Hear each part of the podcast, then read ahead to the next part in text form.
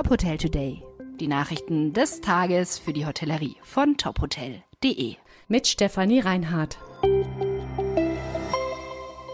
Dieser Podcast wird Ihnen präsentiert von Diversey, Ihr Partner für umfassende Reinigungs- und Hygienelösungen für die Hotellerie und Gastronomie. Mehr Infos erhalten Sie unter diversey.de. Motel One liegt bei Treugast-Rating weiter an der Spitze. Die Budget-Hotelgruppe behält seine Top-Position und führt weiterhin mit einem AAA-Rating. Dazu haben laut Treugast vor allem vier Punkte beigetragen. Die Standortstrategie, der hohe Anspruch an den Produktstandard, das profitable Hotelkonzept und die Zuverlässigkeit als Mieter. Auch die B&B-Hotels zeigen sich im Rating mit starkem Wachstum und einer hohen Profitabilität. B&B ist daher weiterhin einer der Spitzenreiter auf dem deutschen Hotelmarkt. Die Hotelkette habe mit der Investmentgesellschaft Goldman Sachs einen starken Finanzpartner.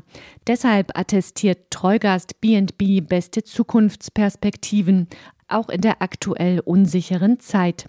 Neu im Ranking sind die Tochter des britischen Hospitality-Konzerns Whitbread, Premier Inn und das Familienunternehmen Halbersbacher Hospitality.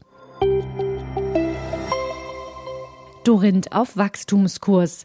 In vielen Dorint-Hotels ist der Umsatz wieder auf Vor-Corona-Niveau, zum Teil sogar darüber. Das hat Dorint anlässlich der Messe Exporeal mitgeteilt. Vorstand und Aufsichtsrat prognostizieren für dieses Jahr einen Umsatz von rund 320 Millionen Euro. Die durchschnittliche Belegung sei auf 61 Prozent gestiegen. Der durchschnittliche Zimmerpreis betrage 130 Euro netto. Die Hotelgruppe will ihr Portfolio weiter ausbauen. Wie Dorins Aufsichtsratschef Dirk Isalohe sagte, ist ist das Wachstum derzeit fast ausschließlich durch lukrative Hotelübernahmen möglich.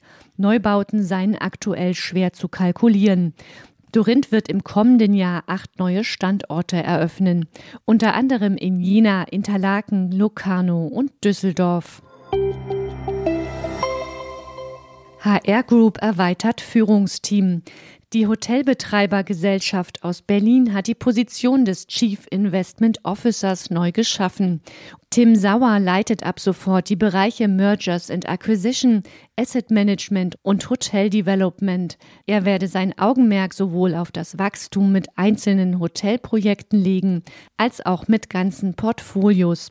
Geplant sei über Pacht- und Managementverträge in bestehenden Immobilien und mit der Übernahme ganzer Plattformen weiter zu wachsen aber auch an Neuentwicklungen von Projekten und an eigenen Investments sei die HR Group interessiert.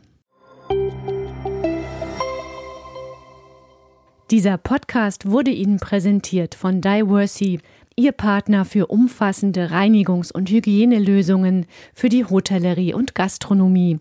Mehr Infos erhalten Sie unter diversey.de. Weitere Nachrichten rund um die Hotelbranche finden Sie immer auf tophotel.de.